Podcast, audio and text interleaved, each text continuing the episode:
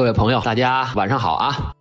欢迎大家来到我的直播间，我叫苏迪，是今天晚上咱们这个直播的主播，很高兴能和大家在这里相识。我呢本身是一名国际领队，现在供职于北京中商事业国际旅行社，这是我的主要的工作。同时呢，我也是一名这个旅游博主啊，我现在在微博呀等于其他的这一些自媒体上啊，我的网名都叫第二亚当。平时呢，我除了带团呢，也是自己去借这个机会去拍摄啊，回来整理，然后做视频呐，还有文字攻略啊，跟大家分享。呃，公司这边的这个就是自媒体宣传、新媒体这块呢，我也是负责一部分。所以说，咱们这个听见旅行呢，是由我来给大家做这个分享、这个直播。呃，我跟携程听见旅行啊，之前就有过合作，上次直播是在那个今年的八月份。这次又能受到邀请，我感到特别的荣幸啊！就是特别巧，上次直播的时候，我正好是在本周四大乐园这个行程上，那次玩的还是挺高兴的。夏天嘛，暑期的时候玩的还是挺高兴的。所以今天呢，我正好借这机会给大家讲讲这个本周四大乐园。好的，那现在咱们就开始进入这次直播的这个主题，讲讲日本这个主题乐园及咱们这回说的这个本周四大乐园这个行程。日本在这个主题乐园方面，它发展的比较早，做的也比较好。东京迪士尼呢，它是大概是一九八。二年建的，到现在都快四十年了，发展的确实是好啊，各方面的评价什么的。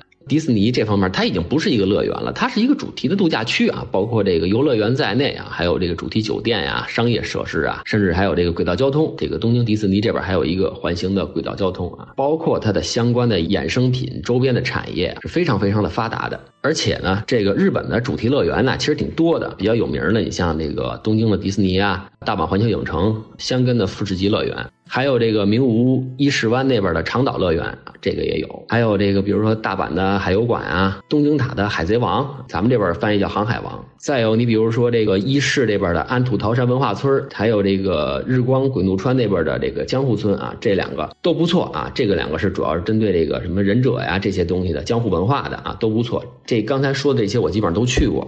那我们这个本周四大乐园这产品呢，就是以这个大阪、东京、东京、大阪的这个本周的经典这个线路为依托啊，然后呢，游览人气最高的这几个这个游乐园，大阪环球影城。东京塔的海贼王、东京迪士尼，还有一个就是富士箱根这边的啊，这边是有一个调整。一般夏天的时候是这个箱根的这个富士急，然后冬天的时候可能换换成那个古林帕这样的，是一共是四个乐园串在一起。我先整体的介绍一下我们这个本周四大乐园的这个行程啊。第一天呢是北京飞大阪，大阪关西，然后呢就没事了。第二天我们是全天的啊，大阪环球影城的游览，这个是含门票的，车接车送，这都是包括的。第三天呢我们就有行程了啊，从这个大阪到奈良到京都，然后再到这个名古屋中部这边啊。早上起来从酒店出发，然后我们去这个奈良神鹿公园去喂喂鹿啊，喂喂小鹿。中午呢在京都那边我们会有一个寿司学校，手工制作寿司，这挺有意思的。然后下午还有这什么呢？还有一个金阁寺。我们要去游览，到晚上的时候，我们就赶到名古屋那边去。刚才我说这是第三天啊，那么第四天呢，就是名古屋箱根这边，我们要去这个富士山的五合目，狗空妹去五合目，然后还有一个四全福展示中心。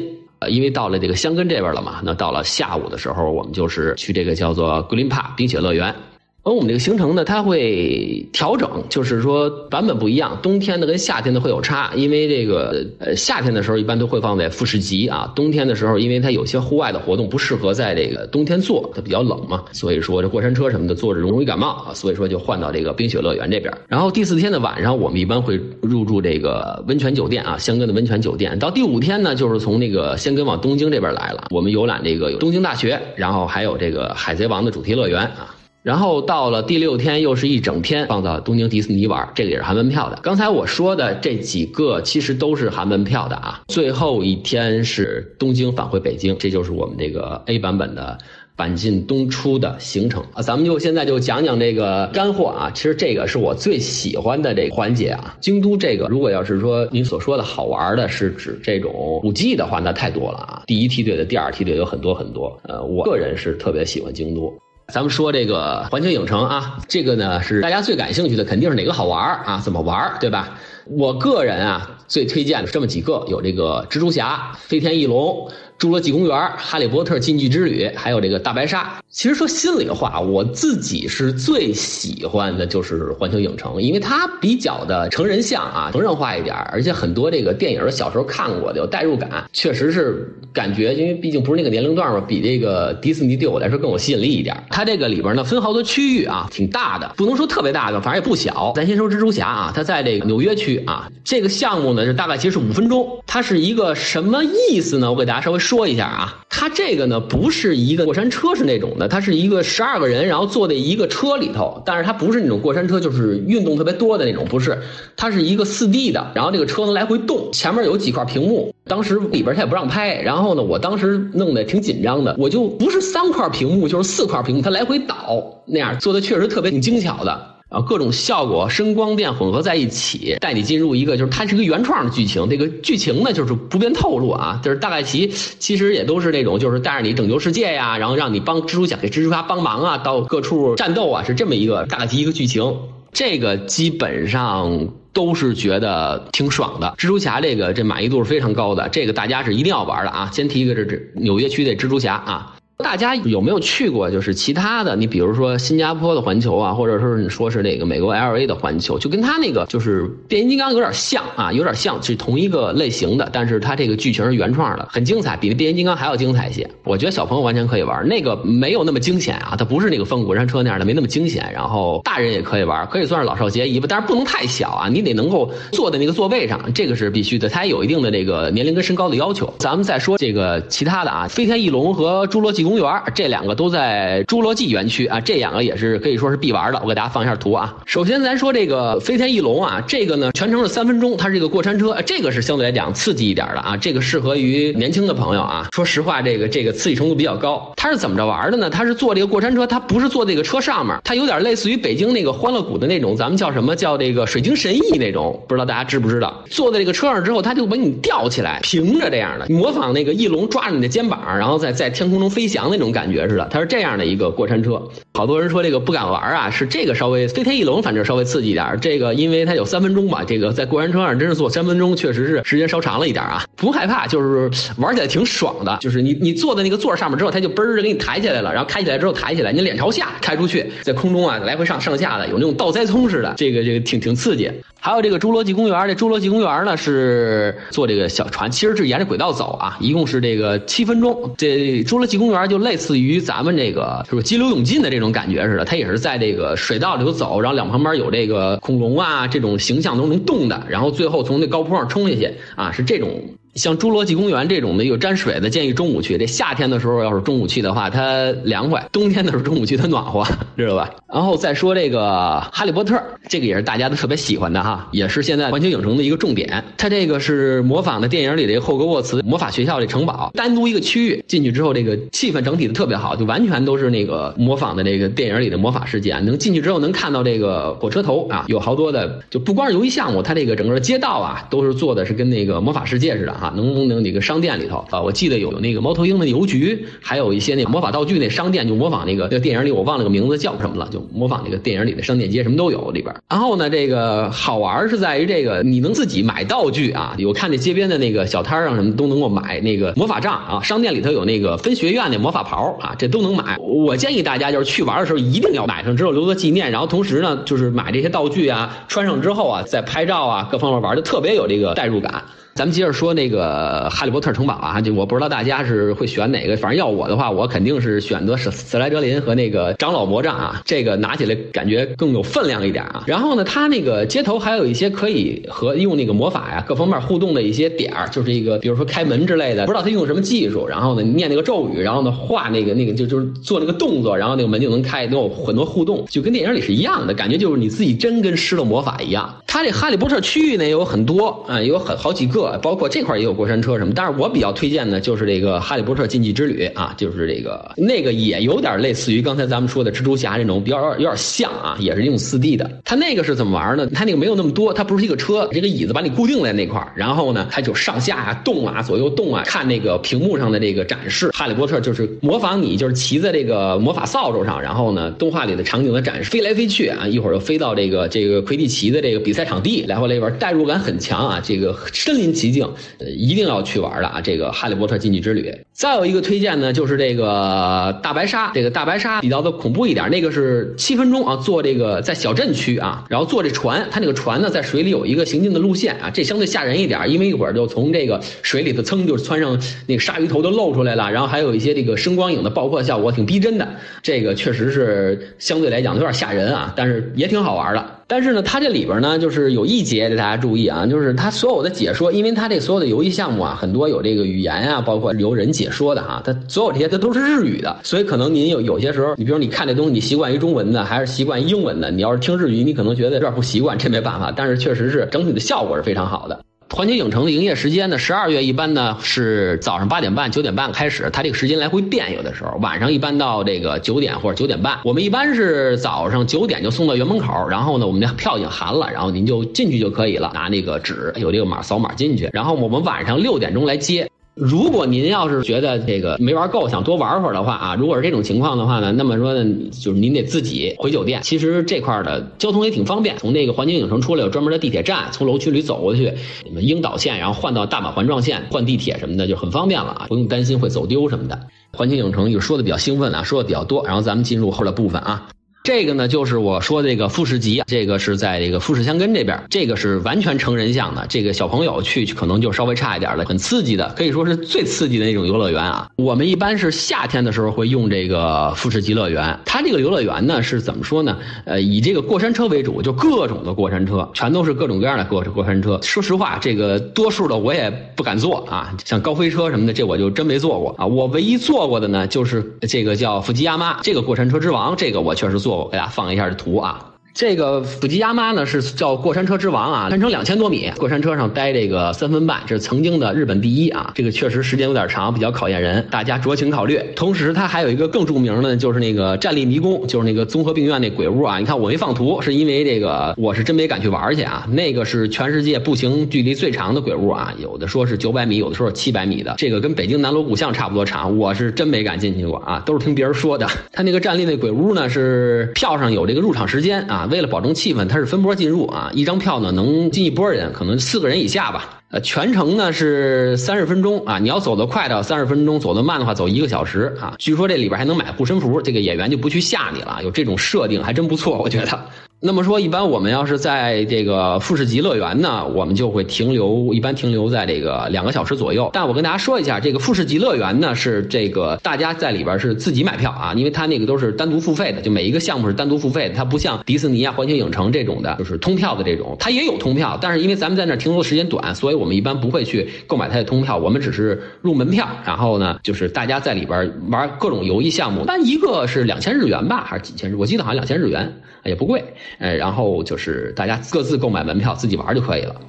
富士急，反正我个人最推荐的就是这个叫做，就我敢玩的哈，就富吉亚妈还有这鬼屋，这两个是确实是比较有名的。你要敢玩这高飞车什么的，那您可以体验一下啊。我现在发图的那个呢，就是我们冬天用的这个，因为刚才我说了，这个冬天的时候比较冷，你说坐这过山车这太太冷，这风太强啊，这个所以说我们过冬天的时候我们换那个格林帕，这个是在富士山的二合目，这个更适合小孩子，这个确实是比较的就舒缓一点了，不像刚才那么刺激了。我发这两张照片呢，是这个它的春天跟秋天啊，春天是这个郁金香啊，这秋天是菊花展啊，这个是景色很漂亮啊，这个能够看到远处的富士山。那现在目前呢是冬季限定，那么冬季限定呢就是这个。个冰雪乐园啊，这个也挺好玩，因为富士山里边本来就爱下雪啊，这个比较适合亲子啊，全家在一起，然后坐这小雪车从那个大坡上滑下来，它不是像滑雪场那样的，就是那么的刺激什么的，它就是跟小朋友一块玩的，这个比较的舒缓一点，然后呢比较适合亲子，这个还不错。然后像古林帕这种呢，我们一般就停留在九十分钟啊，或者到这个九十分钟左右吧。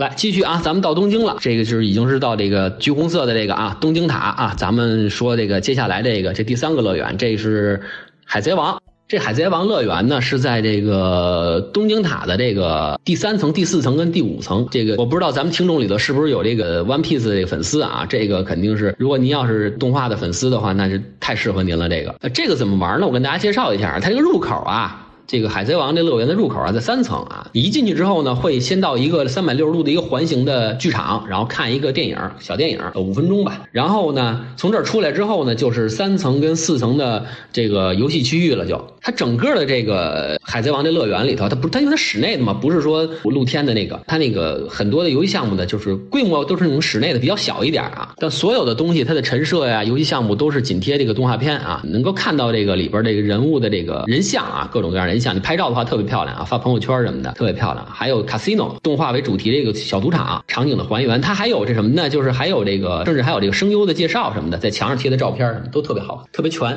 同时呢，三层、四层呢设置了很多游戏项目。你比如说这个鬼屋啊，还有鬼屋，这个里边也有，然后也也是里边进去，然后当然肯定没有那个富士级的那个那么强哈，但是呃也是挺有意思的。然后进去走一圈，还有打弹弓，模仿那个海盗船来回打那个石炮的那种角色，也有这种的。这块的游戏呢，就多数都不用再付费用的啊，因为我们这个门票是包含的，它这块是多数的在里边玩的就不用再付费用了，但有少部分是还需要再另付费的。然后呢，它在五层还有一个小剧院啊，这个是演这海贼王的舞台剧，这个是需要单收费的啊。我没去看过，因为我对这个动画呢一般啊。但是呢，我听出来的人都说说那个很值得看，就是说确实是不错啊，演的不错。这个舞台剧呢是真人演的，这真人演的，就是大家如果要是真 fans 的话，还是建议大家去看一下啊。总体来讲的话，海贼王是一个比较 fans 向的这么一个乐园。在海贼王这个地方呢，因为它范围比较小，我们一般停留就停留一个小时，一个小时左右。啊，刚给大家发一下照片，刚才忘了。那么说《海贼王》这里边呢，就是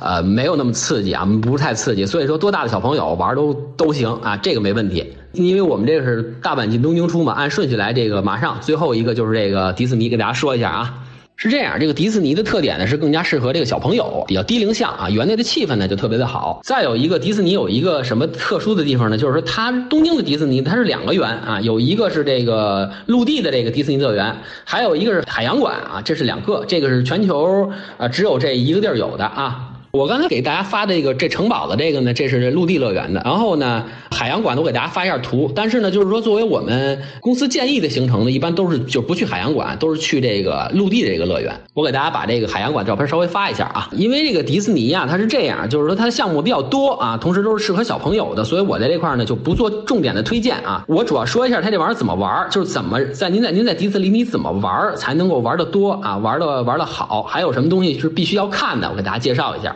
首先，我跟大家说一下这个迪士尼的这个 Fast Pass 是怎么使啊？这速通券怎么使？因为这个人多的时候特别依赖于这个啊。这个迪士尼和这个大阪环球影城它不一样，那边呢是花钱买啊。这个东京这边的人呢，他不会这样啊，他不像大阪的商人似的。东京这边呢，他是迪士尼这边没有这个花钱买这说，您就得排队。但是呢，他能拿这个速通券，这里有一定的窍门，大家一定要掌握这个这个窍门，这样的话您就能够省很多时间。我给大家说一下。它这个迪士尼的这个速通券呢，就是拿完之后能够不用排队，就是在指定时间直接就进去，或者说排一个特别短的队啊，是这样的。但是呢，它呢这个有一定的规定，就是说每张票同一时间内只能取得一张这个速通券，而且这个只能是先一个人使用。你比如说，你你现在拿了，拿了之后呢，你就得你就得去啊。这个这上面它会有这个，就是你的这个速通券的这个使用的时间。而且你要想再比如说这个用完，你要再再再想拿下一个，你手里的不可能同时拿两张，你得得这张到时间以后，你才能拿下一张。大家明白这个意思吧？同时呢，它有一些规定啊，咱说这个速通票这边，它有一些规定，比如说两个小时之后啊，它才能拿这个下一张。所以说呢，它这个诀窍呢，就是在于，比如说有排队的时间短的，排队时间长的，玩法还不一样。我的经验呢，就是说，如果您呢在这个想尽快取得下一个乐园的快速那个速通速通券呢，诀窍就是在于啊，你数手中的速通券到这个指定的时间以后，比如说你这手上这个速通券，比如说是十点。可以用。那么说到了十点的时候，你先别进这个，你懂吧？你先去你下一个想要玩的那个地儿，因为你只要过了十点的话，你就能拿下一张券了。你先去你下一个地方，然后去拿那个新的速通券去，然后再回来进这个。大家懂我的意思吧？你手上的这张速通券呢，它会有一定的使用时间。比如说《玩具总动员》啊，它从那个从十点。开始到十点半，你能够用这速通片直接就去进做这个玩具总动员去。可是呢，过了十点以后，就是你这张券能使的情况下，你就可以去拿下一个速通券了。这样的话，就是说你先别进这就做这个，别你先去下一个地儿。你比如说你再想玩别的，你先把那个给拿了，拿了之后在十点半以前这张券的使用时间内入场就可以，过时了就这张手里这张就废了。那比如说您现在排的这个，比如说这个就是排速通券的这个是时间特别特别长，那怎么办呢？就是说它不是有一个规定吗？就是两小时以后，哪怕你现在手里这个你还没做呢，但是没到时间呢，但是已经等了两个小时了，那么说你也能拿下一张，那就是说就建议你就是只要过了两个小时，也赶紧去拿那个后边那个扎时间把后边那拿了，然后回来再去玩别的，然后呢两个小时之内进眼前的这个啊，不是等两个小时吗？啊，进眼前这个，然后再拿了另外一张券，然后再进下一个。总而言之，就是说就跟那个玩游戏联机似的，一个连一个，一个连一个。你不要说是排一个，然后拿一个速通券排一个，再拿一个速通券，这样等的时间都太长了，就是容易耽误时间了啊。那速通券它是那个每个游戏设施项目，它有的有，有的没有。它每个游戏几乎每个游戏设施项目，它前面都会有这个有那机器啊，把那个票往上一放的话，它就能出。原来去的时候，这个等的时间太长啊，太热，所以说就买的这个冰棍儿。这冰棍儿还挺好吃的，我不知道现在有没有了。总而言之，言而总之，我们行程里一头一尾，这个环球影城，环球影城那个呢，就是如果赶上节假日就买，花钱买。迪士尼这也没有卖的，没有卖的呢，就是咱们一定要按我说这个方法打这时间差，这样的话还能够把您最喜欢的这几个都做全了。而且原则上就是进这种大的乐园呢，就是一定要早。迪士尼这边的话呢，它是我看几点开啊？一般它是八点啊，八点半开到晚上十点。我们一般的话就是六点，我们一般早上九点钟基本上送到吧，呃，晚上六点钟接，跟那个环球影城时间差不多。它还有这晚间游行，晚间游行呢叫梦之光啊，这个就是能够看到这个光亮的这种，就是电子感的这种的灯光的啊，像这个玩具总动员呢这些啊里边的这个动漫形象比较多。然后它一般晚上的时候是五点多啊，快六点的时候五点五十，或者说是晚上七点半啊，这两个时间段比较多。然后还有一个大家很期待的一个焰火表演啊，这五分钟啊，五分钟，一般呢是在晚上八点半的时候。如果要是说您要想看这个焰火表演，那么说您就只能是自己回酒店了。我刚才说了，我们那车呢是六点钟接啊，所以说呢，这个您自己看。其实这边呢交通也挺方便啊。这个如果要是在这个度假区的酒店呢，就是您可以坐那个环形的那个主题的那个小火车啊，可以到。然后如果要是外边的话，它这个公园门口是 JR 线的武滨站，然后呢坐京叶线呐，还有一些电车线啊，就可以到市里。还是挺方便的。